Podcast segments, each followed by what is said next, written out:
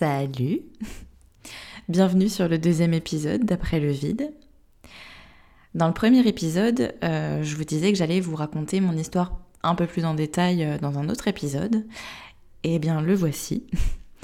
Euh, avant ça, je vais quand même me présenter brièvement parce que c'est vrai que j'ai même pas pris le temps de le faire avant. Donc moi, c'est Romane, j'ai 27 ans. Dans la vie, donc, je suis sophrologue spécialisée dans l'accompagnement du deuil, mais aussi dans l'accompagnement des victimes de relations abusives. Pourquoi j'ai choisi cette voie-là? Eh bien, tout simplement parce que moi aussi, j'ai été victime. Alors, à l'époque, j'avais entre 19 et 20 ans, parce que ça a duré quasiment toute une année. J'étais avec cette personne depuis euh, ben, plus de deux ans, à peu près deux ans. Euh, on s'était mis ensemble au lycée, enfin bref. On n'a jamais eu une relation très calme, on va dire. J'ai essayé de le quitter à plusieurs reprises sans pouvoir réussir réellement. Euh, mais il faut savoir déjà, je, vais quand même essayer d'aller dans l'ordre. C'est quelqu'un en fait qui à l'époque a commencé à me parler euh, avec des conversations assez banales, hein, vraiment de lycéens qui se parlaient. Euh, sauf que très vite, il a commencé à me dire qu'il était amoureux de moi, etc., que, j'étais la femme de sa vie. Sauf que moi, à l'époque, on commence à, se parler, il n'y a aucune ambiguïté, j'étais déjà avec quelqu'un, enfin, la question ne se posait vraiment pas. J'avais beau lui dire non, le remettre à sa place, lui dire que moi, j'étais pas intéressée, euh, rien n'y faisait en fait, il, ne me lâchait pas. Euh, entre temps, donc je me suis séparée de la personne avec qui j'étais à, à, cette époque. Et j'ai continué à parler donc à mon ex ben, pendant quelques mois, hein, globalement sept mois. Euh, donc sept mois où à chaque fois vraiment euh, c'est des messages tous les jours de je t'aime, euh, t'es la femme de ma vie, je suis sûre qu'on serait bien ensemble, je te rendrai heureuse, je suis pas comme les autres, etc. Alors ça c'est le gros red flag hein, évidemment, méfiez-vous. Et finalement, euh, après ces sept mois d'insistance, hein, quand même, il faut le dire, avec le recul, maintenant, je me dis que ça aurait dû me mettre la puce à l'oreille. Mais, bah non, pas à l'époque en tout cas. Donc après ces sept mois d'insistance, vraiment, je finis par me dire, euh, ok, bon ben, j'accepte. Donc on a un premier euh, date entre guillemets, puis un deuxième, et finalement je me dis bon ben pourquoi pas, il est gentil, on va essayer en fait. Donc déjà d'une certaine façon, je cède une première fois. Retenez bien ça, je cède une première fois.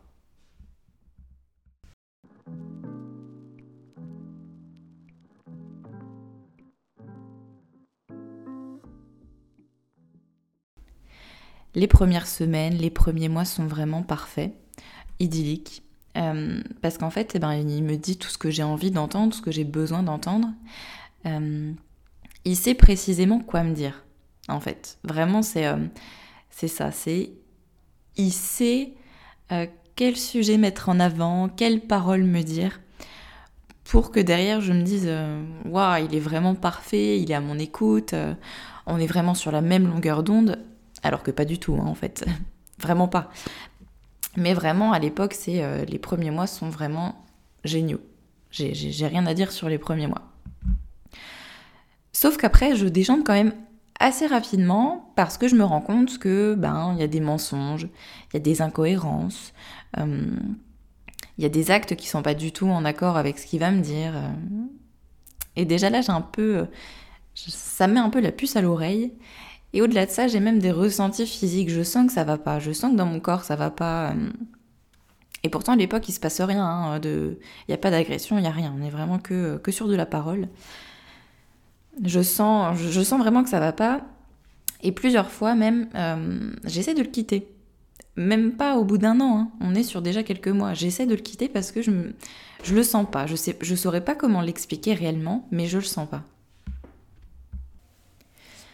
À chaque fois que je vais essayer de le quitter, je vais avoir le droit à de grandes envolées lyriques.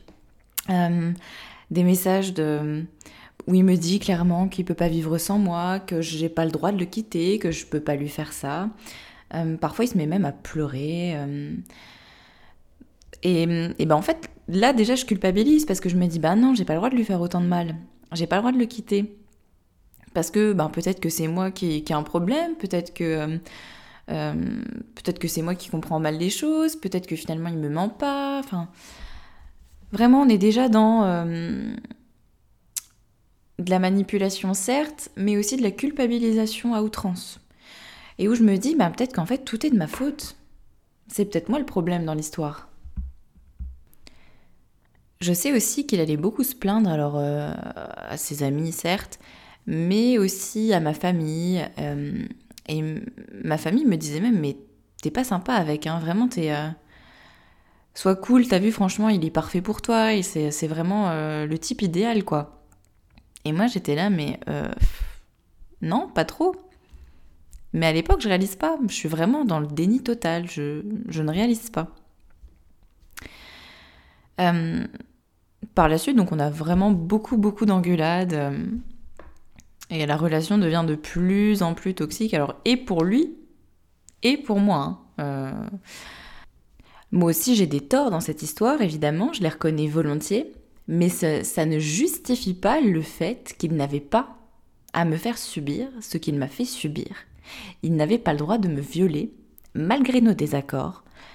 Malgré tout, c'est pas une justification, vraiment pas.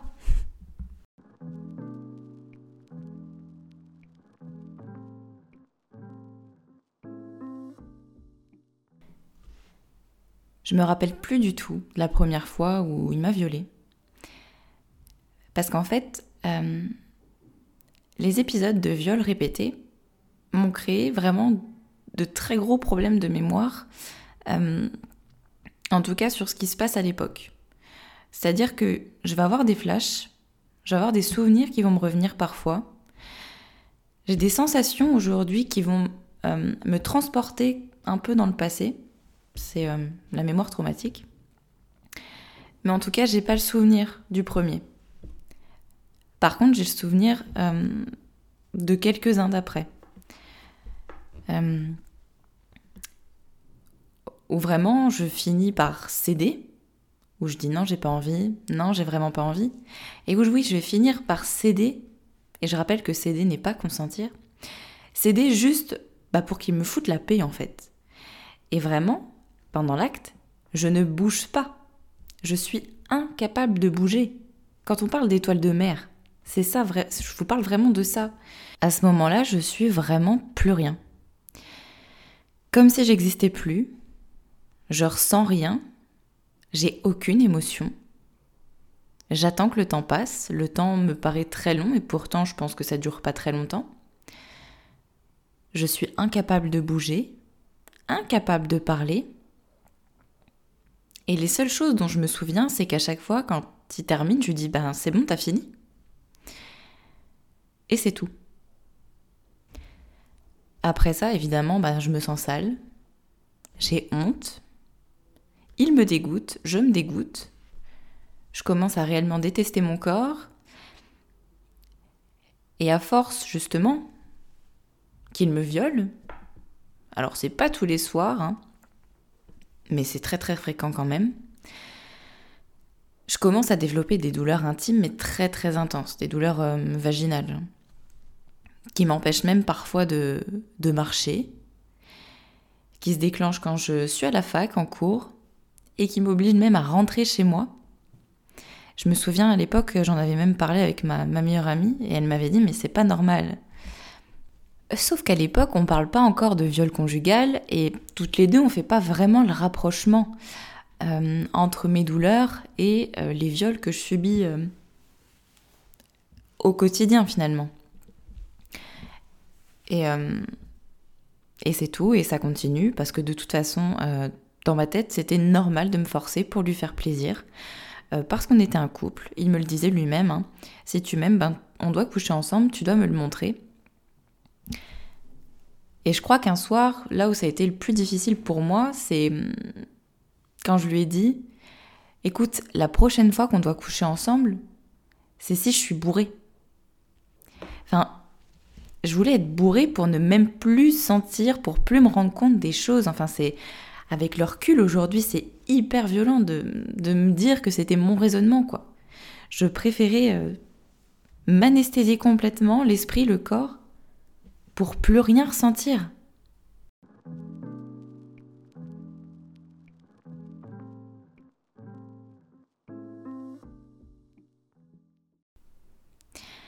Après chaque rapport, je me sentais vraiment sale. J'avais honte. Je me dégoûtais. Et je me rappelle d'une fois où j'ai fait une énorme crise d'angoisse juste après et où j'ai eu le besoin d'aller me laver. Mais au-delà de me laver, j'avais besoin de me récurer. Je sais pas combien de temps j'ai pu rester sous la douche. Je me, rappelle m'enfermer dans la salle de bain pendant qu'il était dans, mon salon, dans mon appart d'étudiante. Et je sais plus combien de temps je suis restée sous la douche, à frotter mais la moindre partie de mon corps à la récurer, à espérer que les sensations, le dégoût puissent partir et à me sentir finalement toujours aussi sale quand, euh, quand je suis sortie et, et, je me revois encore pleurer à côté de lui et lui qui comprenait pas et qui me demandait ce que j'avais et pourquoi je faisais une crise d'angoisse. Enfin, c'était terrible. Désolée si mon récit est un peu décousu, euh, mais alors j'avoue que c'est un peu compliqué de replonger là-dedans encore, hein, même six ans après que j'ai quand même beaucoup euh, d'émotions qui remontent, mine de rien. Et comme je l'ai dit tout à l'heure, j'ai un peu des problèmes de mémoire, donc j'arrive pas forcément à euh, tout mettre dans l'ordre chronologique. En tout cas, pour en revenir à mes douleurs gynéco, j'ai consulté une première gynécologue qui m'a pas forcément prise au sérieux, qui m'a dit que c'était dans ma tête, et en soi, elle avait pas forcément tort. Mais c'est tout, elle m'a juste conseillé de, boire plus d'eau. J'étais là, ouais, ok. Spoiler alert, ça n'a rien changé. Et ensuite, j'ai consulté un deuxième gynécologue, mais euh, après euh, que mon ex m'ait quitté, six mois après, pour être précise. Et j'avais rien dit au gynécologue, je, ne lui avais pas parlé de tout ça. Et quand il m'a examiné, il m'a dit Mais Mademoiselle, vous êtes complètement brûlée, déchirée de l'intérieur. Et là, je me suis mise à pleurer. Euh, évidemment, je lui ai tout raconté. Il m'a cru. Pourtant, j'ai appris bien après que c'était un gynécologue très très problématique, mais bref. En tout cas, sur le moment, il m'a cru. Et les douleurs sont parties du jour au lendemain, à partir du moment où on m'a dit que j'étais brûlée déchiré, où on a mis des mots sur ce que j'avais.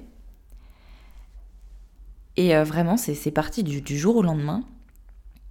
Et je pense vraiment que mon corps a tout mis en place pour m'envoyer des signaux, pour me dire Oh là, Romane, il y a quelque chose qui se passe qui n'est pas normal, que tu, tu peux pas vivre ça, c'est trop violent, c'est trop douloureux, donc comme si vraiment il cherchait à se bloquer, à se fermer complètement, à se, à se contracter pour que plus rien ne passe, hein, concrètement. Mais j'ai pas su euh, comprendre à l'époque, j'ai pas compris les messages qu'il m'envoyait, les signaux qu'il m'envoyait. J'ai essayé de le confronter à ce qu'il me faisait subir. Euh, bah, C'était un soir d'ailleurs, un soir où on discutait sur, euh, sur Messenger. Un soir où je lui avais dit que je, voulais qu'on se sépare, encore une fois, hein, sans réussir évidemment. Et bref, je lui avais dit que j'en avais marre de, me forcer, euh, que j'en avais marre de vivre tout ça. Et globalement, en fait, euh, ce que j'ai pu euh, obtenir, c'est qu'il a avoué ce qu'il me faisait quand même. En tout cas, il m'a pas contredit.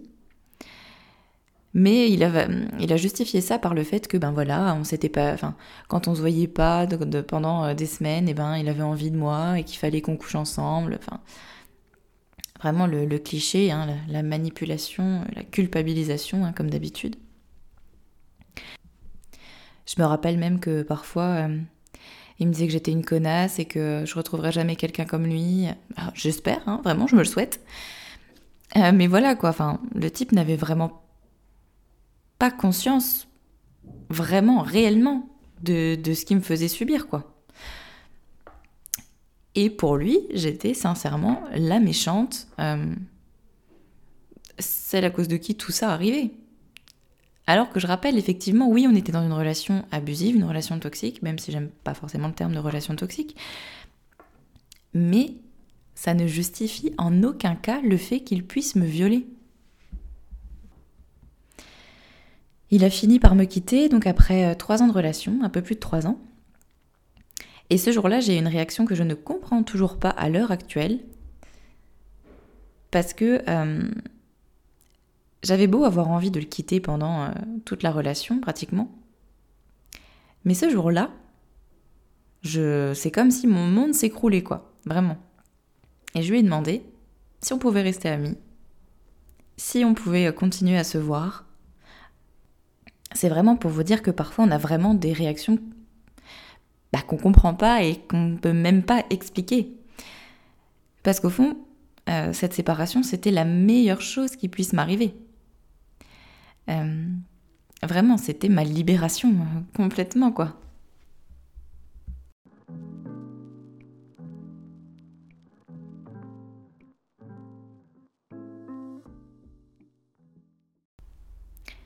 Je vous rappelle que d'ailleurs, même euh, à l'époque, je n'ai toujours pas mis le mot viol euh, sur ce que je vis. Hein. Pour moi, c'est normal, je me force, mais c'est mon copain, donc c'est normal. Le mot viol, il va vraiment me péter à la tronche, mais sévère. Je crois euh, que ça part d'une discussion avec ma meilleure amie, où je commence un peu à, à refaire un peu l'histoire, remettre un peu tout dans l'ordre et à me dire mais putain, je me suis fait violer. Il m'a violé. Et il n'a pas le droit de me faire ça en fait. Ce qu'il a fait, c'est un crime. Il n'a pas le droit de me violer. Et là, le jour où, je réalise, où j'intègre tout ça, ah mais c'est l'effondrement, euh, c'est l'effondrement total. Euh, il va s'en suivre quasiment trois ans de dépression. Euh, trois ans où j'ai envie de crever, où je vais essayer même hein, de mettre fin à mes jours. Trois ans où j'ai pas beaucoup de raisons de vivre, trois ans où je suis complètement perdue dans ma vie, où j'arrive pas à m'en remettre, que j'arrive pas à réellement intégrer euh, ce que j'ai vécu. Trois ans vraiment très très très très difficiles. Vraiment, euh, pour rien au monde, j'aimerais revivre ces, trois années. Au niveau de mes relations euh, intimes, entre guillemets, euh, un mec ne peut pas m'approcher, je peux pas avoir un contact avec un mec, c'est impossible. J'ai peur, ça me dégoûte. je, je suis pas prête en fait, je suis pas prête à ce qu'on à ce qu'on se réapproche de moi, à retrouver euh, quelqu'un. J'ai pas envie de tout ça. Je, je suis plus du tout là-dedans. Et bien au contraire, je vais me replier sur moi-même. Comme si euh, finalement, ben, je cessais déjà d'exister. Alors que j'ai toujours en vie, quoi. Donc voilà, tout, ça, ça a eu d'énormes répercussions déjà au, niveau euh, psychologique parce que déjà de base je suis quelqu'un d'assez euh, d'assez stressé, d'assez anxieux, mais l'état émotionnel dans lequel j'étais après, l'état, euh, enfin la dépression était terrible. Euh, je faisais crise d'angoisse sur crise d'angoisse, je faisais que de pleurer, je ressentais plus rien, ou alors ce que je ressentais c'était que du négatif entre guillemets, que, que des envies de mourir. Et ça a eu vraiment des répercussions. Alors déjà sur euh, ma vie un peu, euh, ben, enfin ma vie étudiante déjà, puisque je pouvais plus aller en cours, en tout cas sur, à certains cours, parce que euh, j'étais en psycho et qu'on traitait parfois ben, de viol. Et ça c'était impossible, je pouvais, enfin je pouvais pas. Pouvais pas être reconfrontée à des situations de viol parce que ça a réactivé en moi des souvenirs, des flashbacks, des sensations hyper désagréables que j'étais incapable euh, incapable d'appréhender en fait, hein, tout simplement. Au niveau de mes relations euh, sentimentales, euh, alors là ça fait un an que je me suis remise avec, avec mon copain actuel, mais sinon pendant cinq ans j'ai eu que des relations merdiques, complètement merdiques, où j'étais pas respectée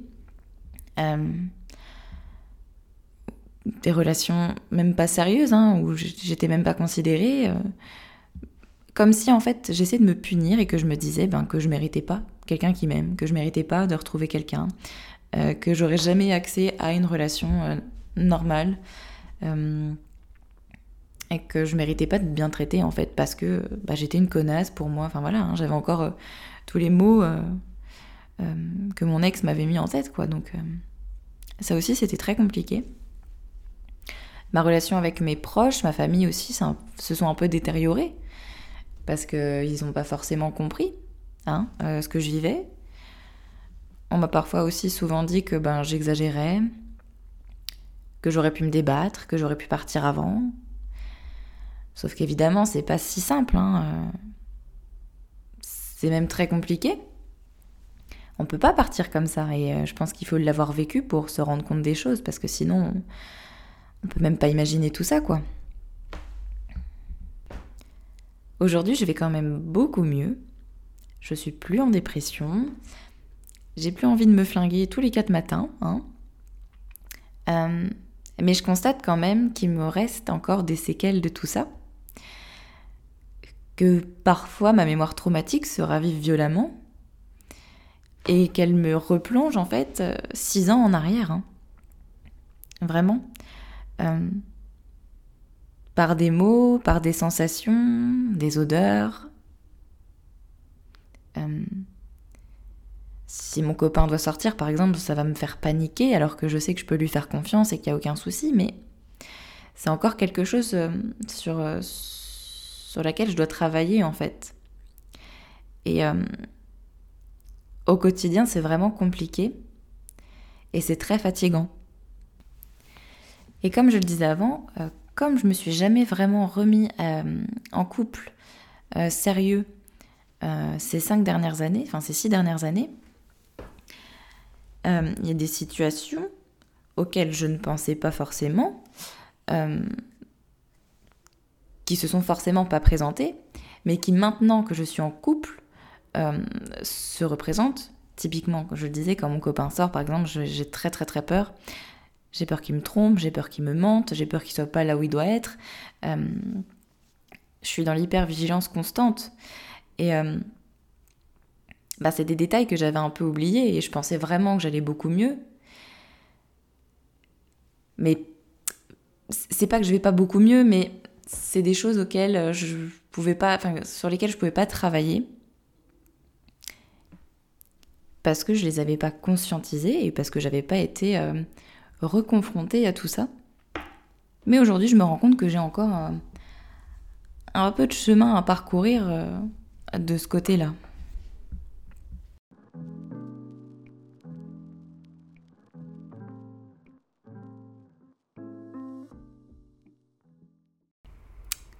Bon. Je crois que je suis arrivée à la fin de tout ce que j'avais euh, à vous raconter, à vous partager sur ce que j'ai vécu. C'était pas forcément évident, mais je suis contente d'avoir réussi euh, à le faire. Euh, je me dis que c'est vraiment un témoignage qui peut être utile finalement à d'autres personnes, à d'autres victimes, qui pourront potentiellement se reconnaître à travers ce que moi j'ai vécu et qui pourront potentiellement euh, les aider finalement à se rendre compte à conscientiser ce qu'elles vivent. Et euh, je, crois que c'est important hein, de, pouvoir partager tout ça. Merci beaucoup de m'avoir euh, écouté jusqu'au bout. Et n'oubliez pas, euh, vous n'êtes responsable de rien. Rien ne justifie les violences. Votre vécu est totalement légitime. Et votre parole mérite d'être entendue. À bientôt pour le prochain épisode d'Après le vide. Et si toi aussi tu souhaites témoigner, que ce soit au podcast ou à l'écrit, sur mon compte Instagram Après le vide, n'hésite pas à me contacter par message privé. Merci.